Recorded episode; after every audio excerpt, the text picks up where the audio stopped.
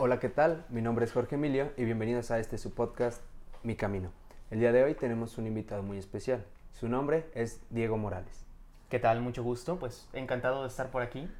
Eh, me habías comentado que este, buscabas a un psicólogo para que les hablara acerca de derechos del paciente, ¿correcto? Así es, el capítulo de hoy es derechos del paciente, porque yo llevo ya casi un año en terapia y no sabía que como paciente tenía derechos. Entonces, no sé si nos puedes dar así como una introducción de, de, qué sería esto. Sí, por supuesto. De hecho, a mí me parece muy importante ese tema porque lamentablemente en mi, en mi práctica, tanto privada, pero principalmente cuando estuve trabajando para este gobierno, me topé con que muchísimas personas actuaban como si no tuvieran derechos. Hasta me parecía un poquito, pues muy feo el hecho de ver que veían la relación de una manera muy paternalista, en el sentido en el cual el terapeuta, ya fuera, bueno, como hablamos de salud mental en general, psicólogo o psiquiatra, era el jefe al que se le debía de obedecer. Cuando la relación es opuesta, cuando yo tengo un paciente, pues el patrón es el paciente y yo soy una herramienta para ayudarle.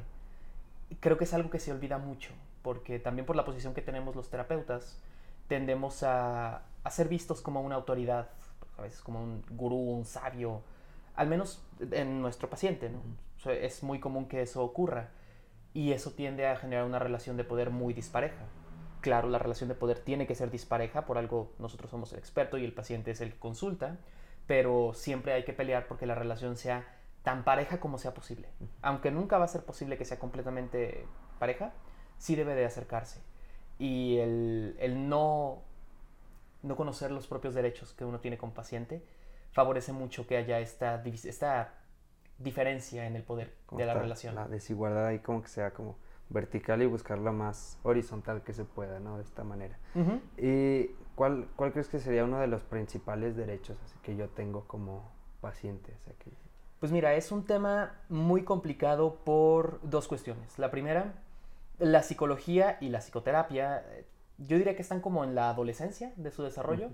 Todavía como ciencia, o sea, sí, ahí va, pero nos falta mucho. o sea, hay muchas cosas que todavía estamos eh, trabajando y eso como el desarrollo de la práctica. Ahora, dentro de la regulación en los marcos legales, en los sistemas legales, yo, ahí sí yo diría que estamos en la infancia.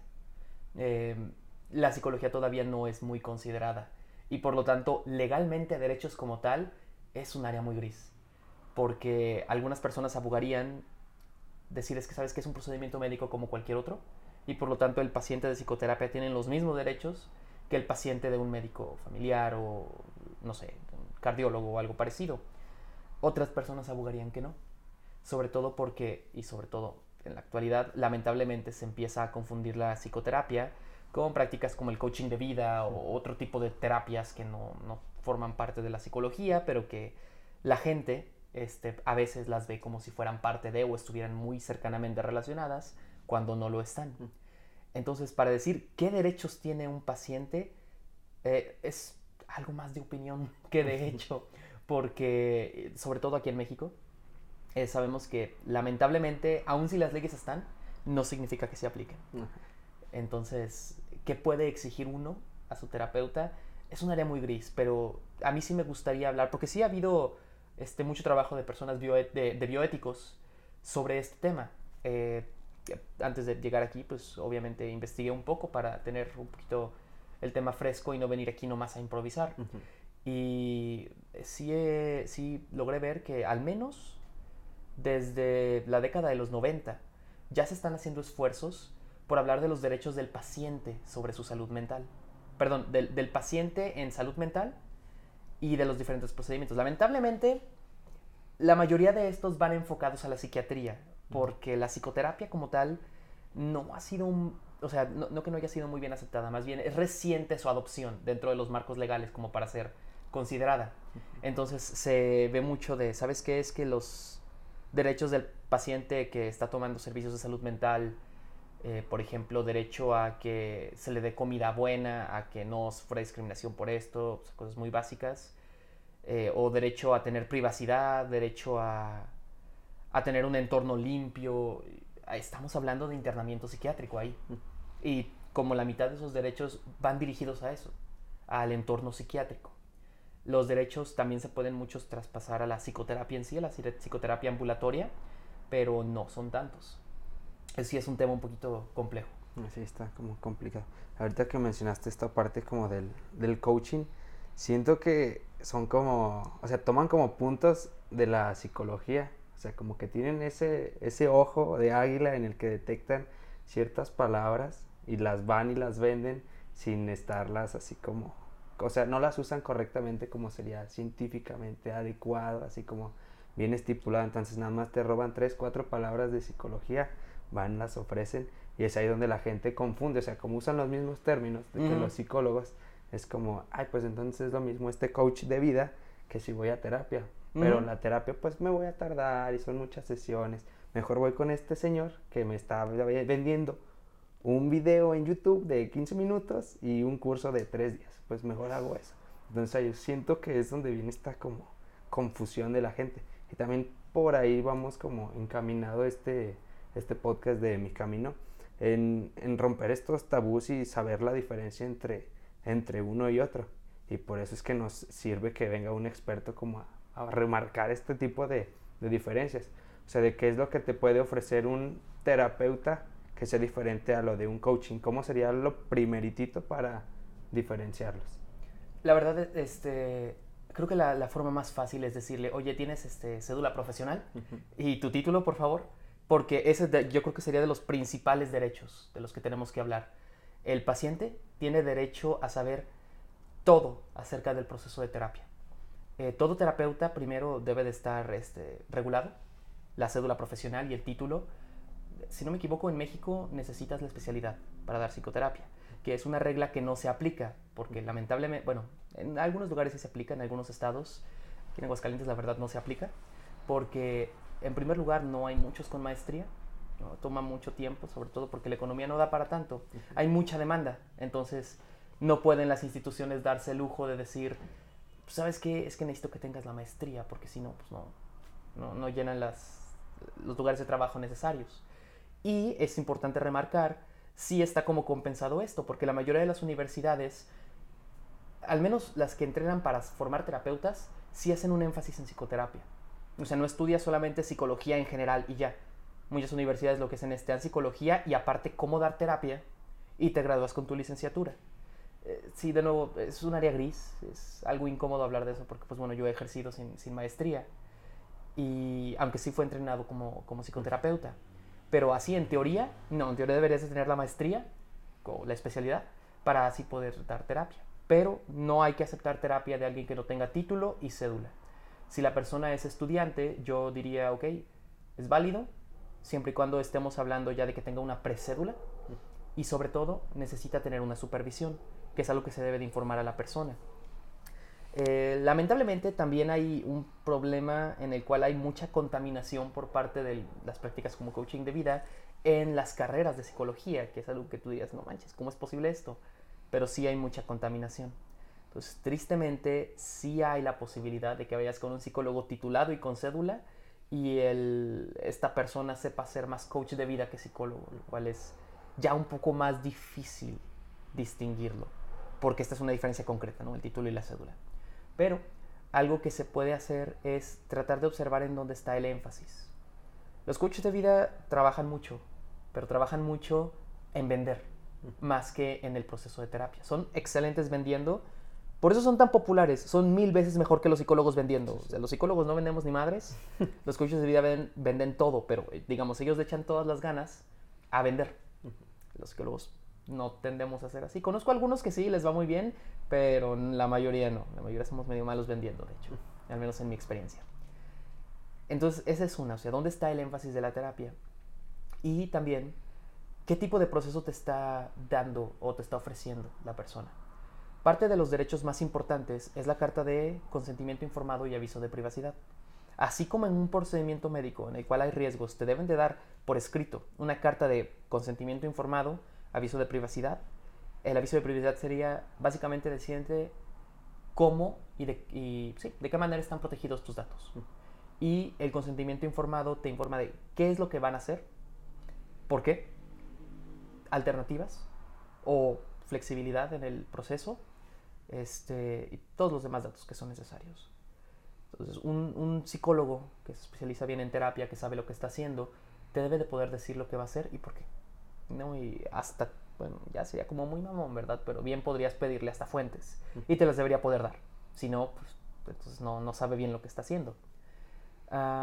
un coach de vida generalmente no ofrecen esto porque, o sea, eso ya es algo más, de, más médico, más formal y no tienden a hacer de esta manera. Eh, parte del, del consentimiento informado es que la terapia te tenía que escribir cuál es el tratamiento en sí. Es decir, tienes, ¿sabes qué? Vamos a llevar una terapia este, cognitivo-conductual, una terapia dialéctico-conductual, se van a hacer esto, esto, esto y esto. Por estos motivos, los riesgos son estos. Hay alternativas para este tipo de padecimiento, que se hace esto o esto, o si no hay un diagnóstico, bueno, pues lo que vamos a hacer son unas pruebas de evaluación o vamos a hacer un diagnóstico clínico, que también es completamente válido. Yo no uso pruebas, puro diagnóstico clínico, etcétera, etcétera. Por lo general, un coach de vida no te va a decir, te voy a dar una terapia tal, tal, tal. Entonces, es una buena manera de... De ahí diferenciarlas. Y mencionaste algo que me parece muy importante, el, esta parte de que el psicólogo no va a decir nada de lo que se diga en terapia, a menos de que... Fíjate que ahí es interesante. Eh, sí, la regla general es no se dice nada, pero por supuesto hay excepciones. Por ejemplo, está el... Al menos la, la OMS, eh, en un manual sobre varios aspectos de, de la salud mental, pero en un apartado que hablaba sobre los derechos del paciente, el manual me parece que es del 2006, hablaba de cómo en casos excepcionales sí se puede hablar de esta información. Por ejemplo, eh, cuando la vida de la persona o la vida de un tercero corre riesgo, o cuando hay algún riesgo como de lesión permanente. En realidad, como son puras recomendaciones, ¿no? la OMS no hace las leyes en México. No es un reglamento de las cosas son así y así. Más bien da recomendaciones y por supuesto todo está sujeto a interpretación. Pero sí, o sea, hay cierta flexibilidad, pero todo tiene que estar muy justificado. No puedes andar revelando información porque sí. Tienes que tener una buena razón para tener que revelar esa información y se debe de revelar solo la información indispensable. Ahora, otra cosa importante de esto y que muchos no consideran, sobre todo cuando hay un trabajo institucional, es que no solamente el terapeuta no debe de andar diciendo o dando tu información, la institución debe de garantizar que la información no puede acceder a nadie a esta información a menos de que esté autorizado por la institución y tiene que demostrar que va a estar protegida. Algo que lamentablemente, al menos en mi experiencia y en donde he podido estar, no se cumple. Este, al menos en las instituciones en las cuales he estado, que no nombro para no meterme en problemas. este es, digamos, una muy grande.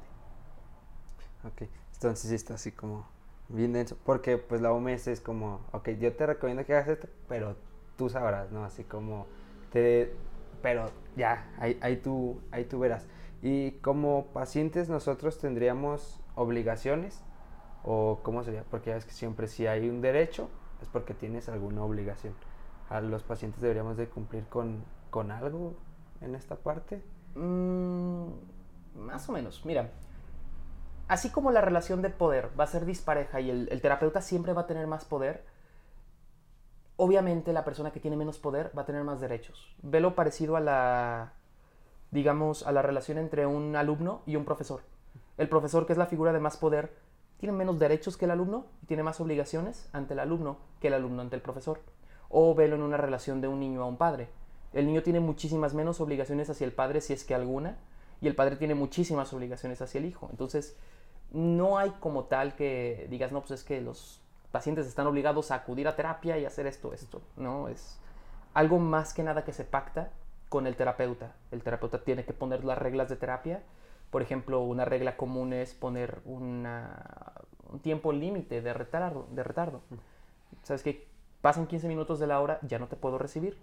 O incluso, eh, ¿sabes qué? Es que si no llegas y no me cancelaste con dos días de anticipación, pues me tienes que pagar tanto es válido, es, parte de, pero eso se habla dentro de consulta y se pacta. Eh, la única obligación que yo diría que sí es importante tener en cuenta como paciente es que el terapeuta no es responsable. Es responsable en algunas cosas como profesionista. Yo como profesionista soy responsable de ofrecer el mejor tratamiento posible. Y por ejemplo tengo que seguir el código ético del psicólogo. Pero yo haciendo todo eso, la responsabilidad es si hay un cambio, una mejora de ciudad. Si la terapia se lleva bien, pues es en gran parte del paciente. Es muy, de hecho no es muy difícil, es imposible llevar un proceso de terapia si el paciente no agarra la responsabilidad propia.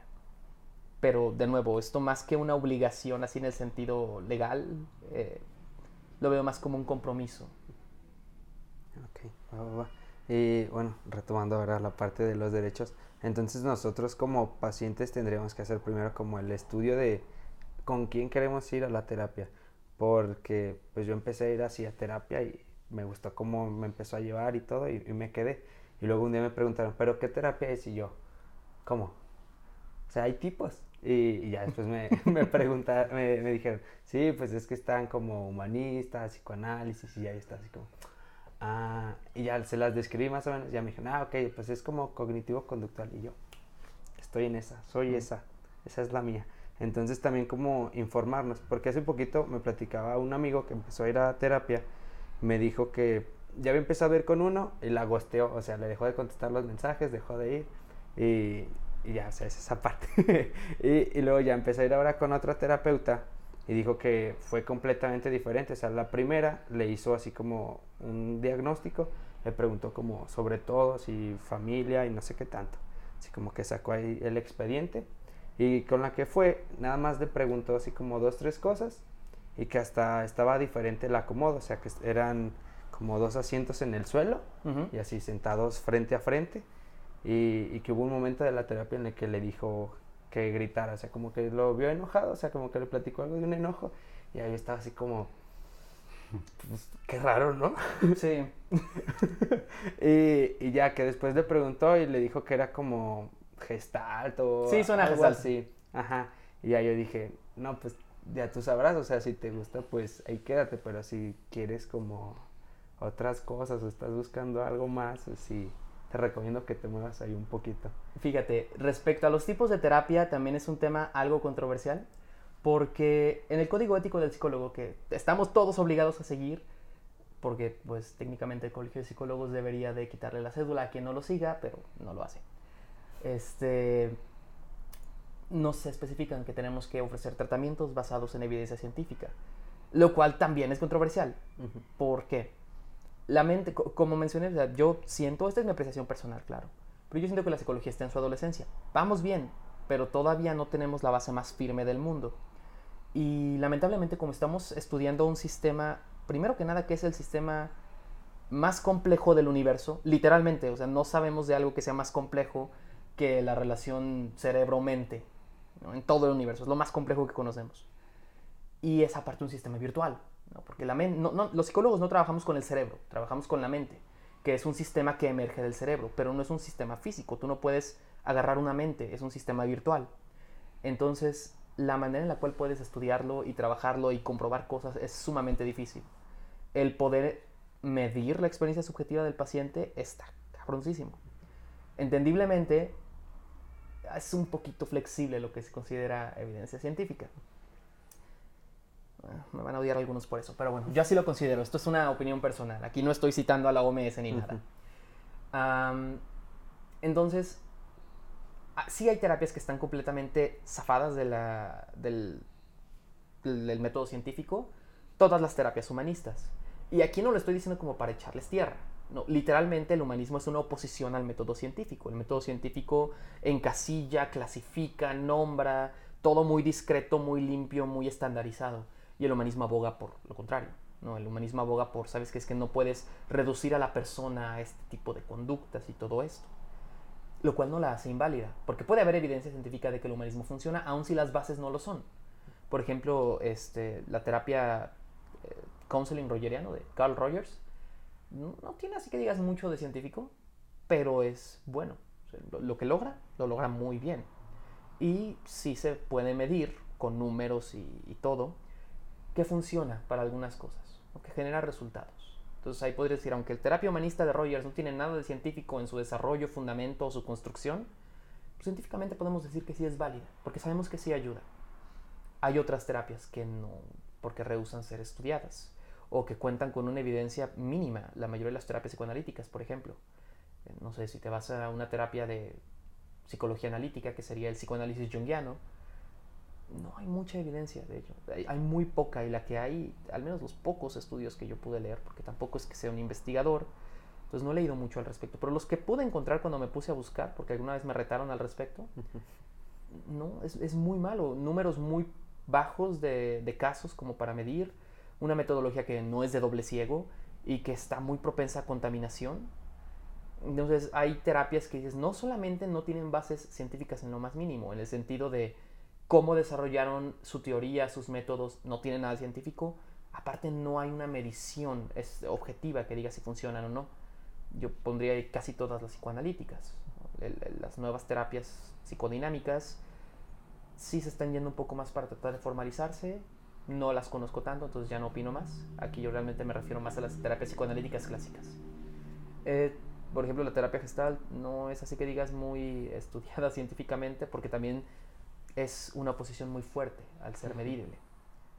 La terapia sistémica también es un poco difícil medirla, porque también es muy subjetiva, pero las bases no son como tan... Las bases psicoanalíticas no tienen nada que ver con el método científico, pero las bases sistémicas sí.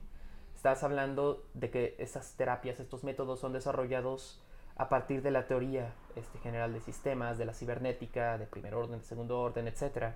Entonces, esos ya son bases científicas. Es, eso, digamos, la medición puede no ser muy buena porque en realidad no hay muchos estudios sobre la psicoterapia. Así los hay, pero no son tantos. Pero al menos ahí dices, bueno, sí hay una base. Entendiblemente muchas personas protestan de esta visión, porque si te vas como a lo más estricto de evidencia científica, entonces básicamente solamente la terapia cognitivo-conductual sería válida, o la dialéctico-conductual, y solamente para ciertas cosas muy específicas, porque eso es lo único que realmente cumple esos criterios como con mucho rigor.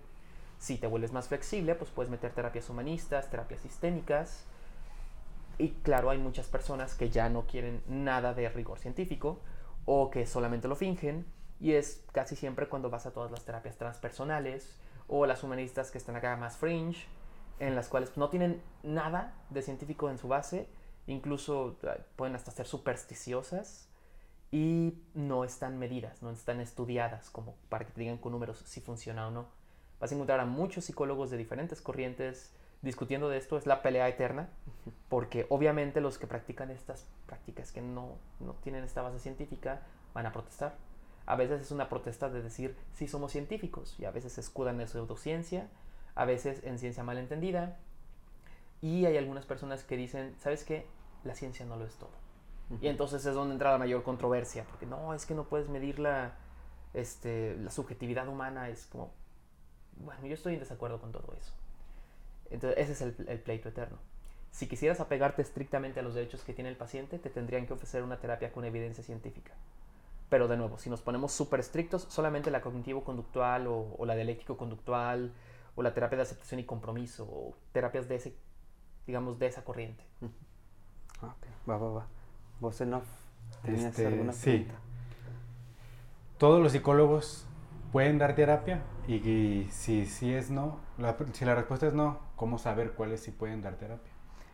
¿A qué te refieres? ¿Te refieres como a legalmente o en cuanto a su entrenamiento? Exacto. En el entrenamiento, por ejemplo, digo, es una idea que tengo, ¿no? Hay psicólogos organizacionales Ujú, que esos no son para terapia, ujú. pero yo lo sé, no, no la masa de gente lo sabe. ¿Cómo podemos saber que, o sea, cómo le podemos decir, evidénciame que sí puedes dar terapia? O que estás capacitado para dar terapia. En teoría, la especialidad o la maestría serían las que te deberían de dar la pauta. Pero de nuevo, como mencioné, la verdad es que en muchos estados, incluyendo este estado, no se respeta eso porque no muchas personas tienen la maestría y no tienen el acceso.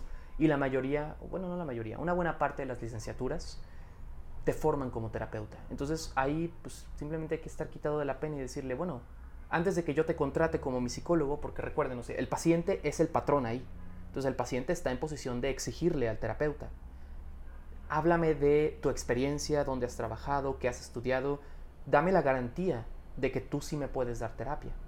Porque aunque es válido decir, no, pues acabo de salir de la universidad y apenas estoy empezando, al menos te deberían poder decir, mi carrera estaba orientada hacia la psicoterapia.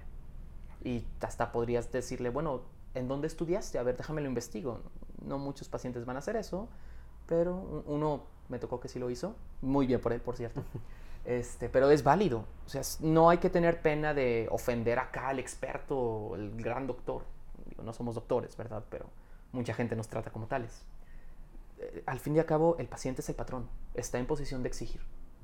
Y eso antes de que haya cualquier pago, ¿eh? O sea, eso no es, te pago la primera sesión y en esta primera sesión me demuestras que eres bueno. Es antes de que yo te contrate, pues véndeme tu terapia, ¿no? O sea, dime o asegúrame que vas a hacer, que puedes hacer el trabajo para el cual yo te voy a contratar. Totalmente válido. Bueno, gracias. Eso que acaban de escuchar fue la voz en off de Eduardo Cisneros. en caso de que yo ahorita que estoy yendo a terapia o los que nos escuchan se den cuenta de que su terapeuta no está cumpliendo como con tal con sus derechos, ¿qué podríamos hacer? O en caso de que haya hecho algo como muy malo, ¿a dónde podríamos acudir? ¿O dónde podríamos como denunciar? ¿O simplemente es como dejar de ir a terapia y, y buscar a, a otro? Mira, de cajón dejar de ir a terapia, por supuesto. Sobre todo cualquier violación que consideres importante, piénsalo tú en que el terapeuta es un profesional y tiene que justificarte muy bien todo lo que hace. Lamentablemente he sabido de personas que dentro de la excusa de terapia hacen cosas como, ah, pues vamos a hacer un masaje, ¿no? que no tiene sentido, no está justificado. Y si eso te hace sentir incómodo, entonces eh, se vale decir, hasta aquí queda la terapia. Dentro del consentimiento informado, que yo sé que ya lo mencioné, pero es que es muy importante realmente esa cosa. Lamentablemente, o sea, sí, me estoy quemando a mí mismo. Yo no les ofrezco un consentimiento informado. Trato de este, mencionárselos a lo largo de la terapia, pero no se los doy como tal. Todos deberíamos de darlo. Debe de especificar que si bien el terapeuta va a ofrecer cierta terapia, debe de haber flexibilidad. Si yo le digo, ¿sabes qué, paciente? Quiero trabajar esto, esto y esto, y el paciente me dice, no, yo no quiero trabajar así al menos tengo que estar en la disposición de, digamos, ser flexible. Decir, ok, vamos a cambiar esto. Entonces, si tú te sientes incómodo con cualquier cosa que esté pasando en el consultorio, es totalmente válido decirle al terapeuta, ¿sabes qué? No quiero hacer esto, esto no me gusta, hagamos otra cosa. Y se tiene al menos que hacer el esfuerzo para cambiarlo. O también es válido decirle, pero ¿por qué quieres aplicar esto? Dame una justificación de por qué hacemos esto. Entonces, cualquier incomodidad se puede cuestionar. ¿no? Es derecho del paciente. Ahora, si cachamos que no se están respetando nuestros derechos, legalmente es eh, bien difícil, porque primero tienes que saber qué derechos aplican a ti. ¿no? Porque, insisto, como la psicoterapia es una cosa muy reciente, considerada dentro de los marcos legales, no hay muchos. Y la verdad es que sí es una pelea, porque incluso los que haya, muy probablemente no te van a hacer caso. ¿no? Son los... Cuando no se toman en serio las denuncias. Te dicen, no, pues es que esto no, no, no es importante, vamos primero a revisar esto otro. Si hay violaciones importantes al código ético, en teoría el colegio de psicólogos debe de estar vigilando y un reporte al colegio de psicólogos de tu estado debería de llevar a que le quitaran la cédula a ese terapeuta. Eh, o si ha- se hace algo propiamente ilegal, pues claro que la persona o el terapeuta podría incluso hasta ir a la cárcel, ¿no? dependiendo de la gravedad. Entonces sí hay que reportarlo, aunque lamentablemente yo creo que no hacen mucho caso. Entre más reportemos, más caso van a hacer. Entonces para mí es muy importante. Ahora, la confidencialidad dentro de la terapia es el terapeuta no puede hablar de lo que pasa al paciente. El paciente puede decir lo que se le antoje. Entonces, si tú quieres salir y, por ejemplo, y ha pasado aquí en Aguascalientes, quieres ir al tendedero de violencia de género y decir, mi terapeuta hizo esto, esto, esto, se llama tal, puedes hacerlo. ¿no? Tú no tienes un contrato de silencio en el cual tú no puedes hablar de lo que pasa ahí. Entonces, sí, denuncia prácticamente por cualquier medio. Si quieres recurrir legalmente, pues ahí sí necesitas hablar con un abogado. No tengo ni la menor calificación para hablar de, de este... Ah, no puedo dar ninguna sugerencia legal. Sí tendrías que hablar con un abogado directamente, pero tienes todo el derecho de protestar, hablar, decir, quejarte y reclamar. Va que va, va que va. No, a mí me va muy bien en, en mi terapia. Muy bien. Sí, no, no, perdón, no lo decía a ti, lo decía para la audiencia. Sí, sí, sí. No, yo, yo estaba hablando así como, eh, haciendo la introspección. Primero, pues, ¿qué, ¿qué obligaciones tiene así puntuales el psicólogo?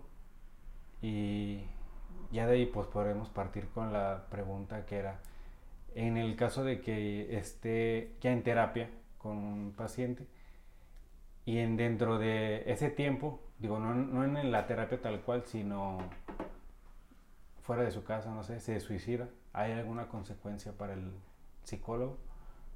Mira, en cuanto a obligaciones del psicólogo, pues aquí estoy sacando mis notitas para este, no olvidarlo. Puede haber unas muy puntuales, ¿no? Trato digno, que no haya discriminación por ningún motivo, eh, recibir atención médica especializada, es decir, que la persona esté entrenada para ofrecer el tratamiento que está ofreciendo, porque si no, no puede darlo. Tener acceso a recursos clínicos, aunque esto más bien se refiere a estudios de gabinete, laboratorios y va más al, área psiquiátrica, esto es en salud mental en general, no en psicoterapia.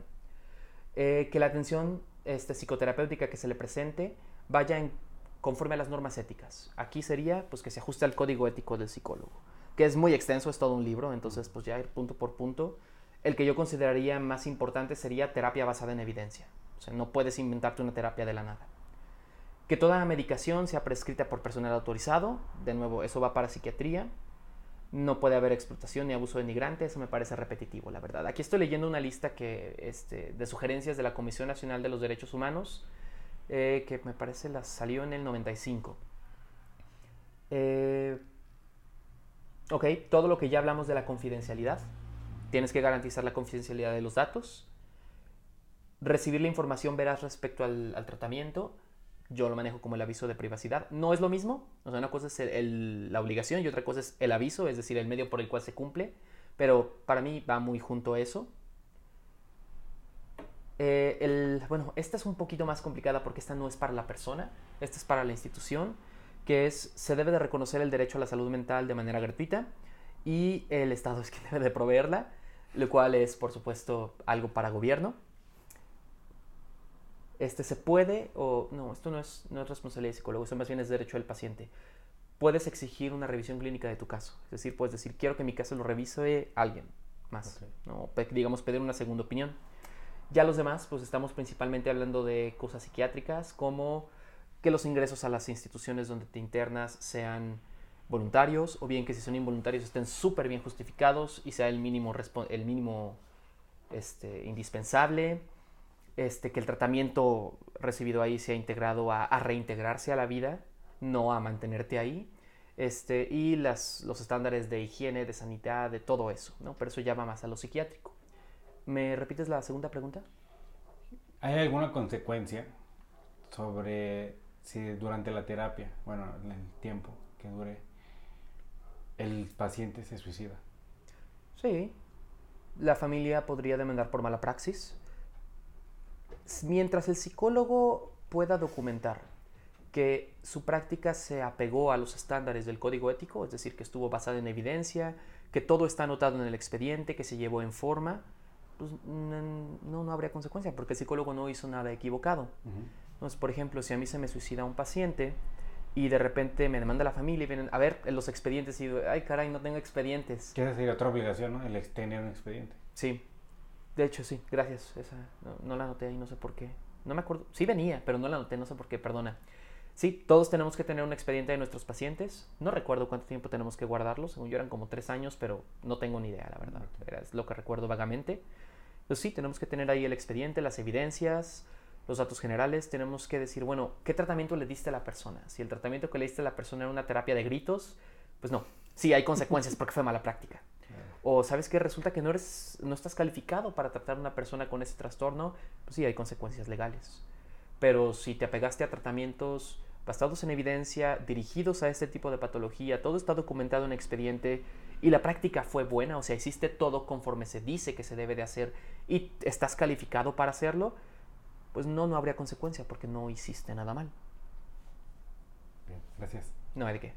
Ah, en caso de que algún psicólogo no, no pudiera como resolver ese caso, lo que tendría que hacer es referir con algún colega que sí se especialice como él. Así es, sería lo ideal, canalizarlo. Si no puede canalizarlo a algún colega, pues a una institución. Algo común es, ¿sabes qué? Pues ve Agua Clara. Bueno, en el caso de aquí de Aguascalientes, ¿no? Al Centro de Salud Mental Agua Clara este, y que ahí te asignen un terapeuta que sí te pueda ayudar en esto. O, por ejemplo, ahorita que está la línea Vive, pues también está genial, ¿no? Porque ahí puedes llamar y ahí, dependiendo del problema que tengas, te canalizan a la institución adecuada. Entonces está un poquito mejor. Bueno, más rápido. Ya les habíamos pasado los, los números ahí en, en otro capítulo, en el del suicidio.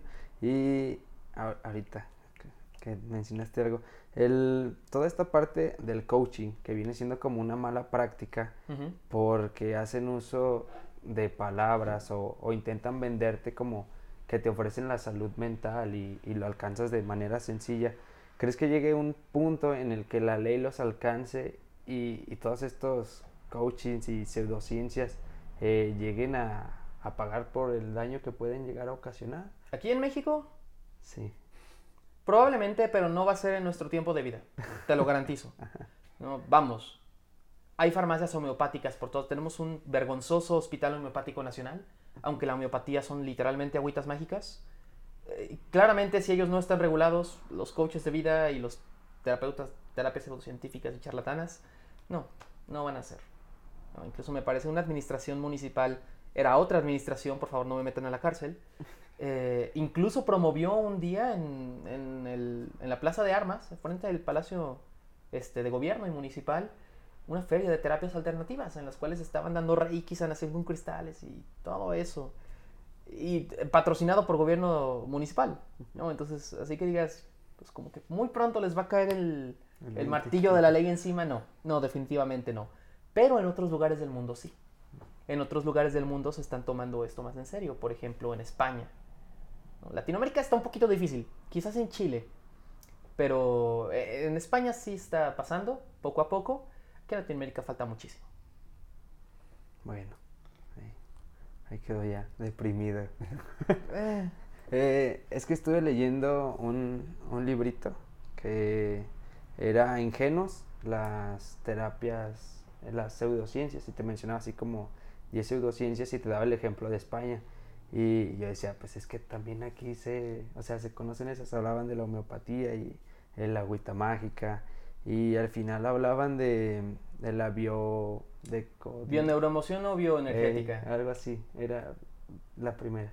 Bioneuroemoción. Y, O y- biodecodificación. no, e- es un señor que está en Instagram y tiene miles, miles, ¿Qué será? ¿Enrique Obrera? sí, Eh, de, ese es de cabrón. de suscriptores. Y, y yo estaba leyendo eso y decía, pues, ¿qué es este morro? Y ya lo investigué y, o sea, te vende, es un súper buen vendedor. Sí, totalmente. Eh, Y era lo que, o sea, ahí fue cuando lo relacioné y dije, es que ellos lo que hacen es venderte un, un servicio, un producto, te venden cosas, no, no, No, es como espérate. tal. Si te metes en esos temas, vas a encontrar que más interesante que simplemente ser estafadores o charlatanes son organizaciones, creo que en España les llaman organizaciones de riesgo sectario. Son sectas. No son sectas religiosas, son sectas comerciales o sectas de autoayuda. También existen. Un día te recomiendo que hagas un episodio de eso en el podcast. Es un tema profundo y buenísimo. ah, Muy bueno. Pero sí es como hasta más, más serio que solo charlatanes vendiendo cosas que no. Sí, porque mencionaba que, o sea, te venden una figura de como el Mesías, Ujú. que es el que tiene la solución a todos tus problemas. Y, o sea, te lo pintan así como, como una secta. O sea, él te canta todas estas ideas de que te vas a curar y solamente él tiene la solución y puedes acceder a ellas comprándome este curso. Claro, pero no solamente es comprándome este curso, te tienes que integrar, tienes que soltar a las personas tóxicas que te meten malas vibras. Empieza a haber control de información, empieza a haber un sobreinvolucramiento, empieza a haber una inversión enorme tanto de tiempo como de dinero. Te envuelven y se vuelve tu vida. Son terribles esas cosas. Eh, porque hasta había uno, no recuerdo cuál, que, o sea, como parte del proceso era que te alejaras de tu familia unas dos, tres semanas, me parece, una cosa así. Y, o sea, el, paciente podía estar hasta, no sé, a punto de morir, o sea, si le quedaba un mes, empezaba esta terapia y era alejarse tres semanas de su familia, era como, ¿por? O sea, si es como el apoyo social que tiene de la familia y se lo quitas, es como qué tipo de vida le vas a dar su último mes. Claro, Y pues sí, o sea, lo manejas y son como, pues, sectas, ¿no? Son totalmente. poder ahí mental sobre ti. Sí. El famoso Coco Wash, ¿no? Ahí. Coco Totalmente. Puede ser muy intenso y no siempre son cosas como tan, digamos, tan flashy, tan, tan despampanantes como lo es la, la biodecodificación o la bionormación, que son la misma, pero por un pedo de dinero le cambiaron. De, de verdad, fue por eso. Este, ah, por ejemplo, aquí en Aguascalientes había un grupo que era, creo que Pulso Vital o algo así, que también era es esencialmente una secta de autoayuda y mezclado con un sistema como de mercadeo multinivel, entonces aparte era como una pirámide, pueden ser muy complicadas y bien feas, porque sí explotan, destruyen a las personas para sacarles dinero. Ah, muchos anexos de aquí de Aguascalientes así son.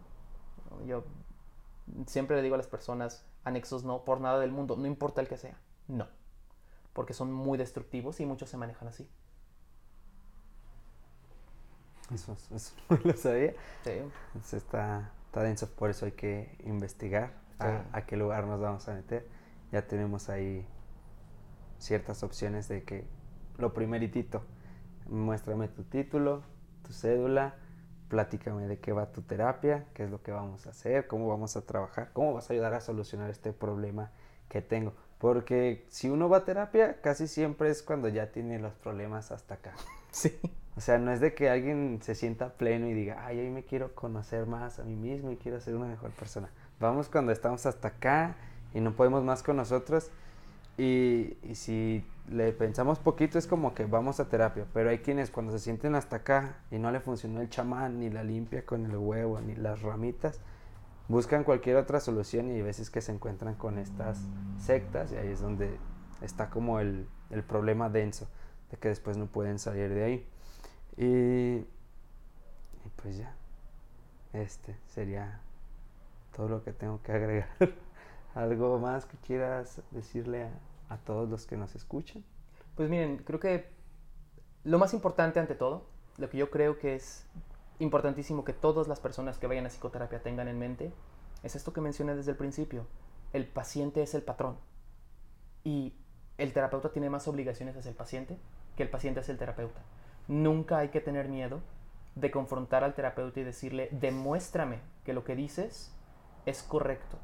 O demuéstrame que eres capaz de brindarme el servicio porque los terapeutas pueden enredar y los terapeutas malos lo hacen a veces sin querer, los terapeutas buenos también lo hacen sin querer a veces, entonces esto es universal y no todas, o sea, no se necesita toparse con un charlatán para que sea conveniente terminar el proceso de terapia con esa persona. No todas las relaciones terapéuticas son saludables, aún con buenos terapeutas. Entonces sí es, hay que sentirse con la seguridad de cuestionar al terapeuta. Es totalmente válido. Ahorita que lo, que lo mencionas así, lo veo como si fuera, bueno, yo un tiempo estuve como de entrenador personal Ujú. y era como, es que vamos a hacer esto y esto, y ya me decían, ¿y por qué vamos a hacer ese ejercicio? No, pues es que este te ayuda para estos músculos y, o sea, lo podemos hacer así, o sea, cuestionarlo un poquito de, ¿y, y por qué tengo que hacer eso? ¿O por qué vamos a hacer tal cosa? ¿O, o por qué esa es como mi tarea? Porque también me era como, pues, de tarea para la semana, te recomiendo que, y ya, ahí estaba la, la tarea. O una simple frase, así como anota esta frase y esa va a ser como tu tarea, que, que no se te olvide. Exactamente. Ya sea, pero ¿por qué eso? Así como niño chiquito, hay que preguntar. Ujú. Capítulo anterior, hay que preguntar todo. Que por cierto, y una cosa que quiero agregar, esto no nomás en cuanto a psicólogos, también en cuanto a psiquiatras. Porque a los psiquiatras, la mayoría de las veces, hasta con mayor reverencia se les trata. Y muchos psiquiatras caen en la trampa de comportarse de una manera muy paternalista y no explican. Es demasiado común ver psiquiatras que te dan el medicamento y ni siquiera te dicen cómo te lo debes de tomar, porque hay maneras de tomarse el medicamento. También se les puede confrontar y decir, este medicamento no me sirve, los efectos secundarios son demasiado fuertes y necesito que me lo cambies por otro, o explícame por qué es esta cosa que me das y por qué me la das. Es válido, intimida un poco más porque muchas veces esos van con bata blanca en una oficina toda bonita en un hospitalzote, pero de nuevo, ah, también en la terapia psiquiátrica, farmacológica, perdón, eh, el paciente es el patrón. Sí, porque, bueno, un amigo que empezó a tomar cierto medicamento fue una vez con el psiquiatra y decía que no le había servido, o sea, que no le funcionó el medicamento, pero no regresó ni preguntó ni nada, o sea, se lo dejó de tomar y, y ya anda todo malo, anda ahí todo mal. Eh, creo que ya ahora regresó, fue con uno diferente, pero nunca fue a decirle como, oye, es que este no me funcionó o esto o sea, como que ni siquiera tuvo la delicadeza de preguntarle y yo creo que el otro ni le explicó así como, pues puede tardar en hacer el efecto tanto tiempo porque... De hecho, eso es lo más común. Eh, por ejemplo, todos los eh, antidepresivos de tercera generación, por ejemplo, la sertralina o la fluoxetina o la duloxetina, o ese tipo de, de medicamentos, tú te los tomas y no te van a hacer nada hasta que te los estés tomando todos los días como por dos, tres semanas. Muchas personas se los toman una semana, no ven diferencia, los dejan y ya no van nunca más con el psiquiatra porque no sirven para qué. Y ahí es un error del psiquiatra, diría yo, porque el psiquiatra te tiene que explicar. Mira, no te van a hacer nada más que efectos secundarios que te van a, dar lata durante tanto tiempo. Y luego vas a empezar a sentir esto, esto, esto. Las personas que no sienten nada deberían de sentirse libres de decirle al psiquiatra, oye, ¿qué onda? ¿Por qué no me sirvió? ¿Qué debo de hacer? O cámbiamelo, no me sirvió. Y el psiquiatra debe de explicar. Igual que el psicólogo. Está otra vez el preguntar, como en el capítulo pasado. Este, ¿Algún lugar en el que te puedan contactar si quieren ir a terapia contigo? Debí de hacer una página de Facebook para eso, que no la tengo. la voy a hacer mañana. Entonces, este... Pues, ¿qué será? Pues si quieres nos, nos mandas Sí, ahí yo creo el- que sí. link y lo, lo agregamos ahí para ponerlo Por favor, porque en- todavía en no la tengo.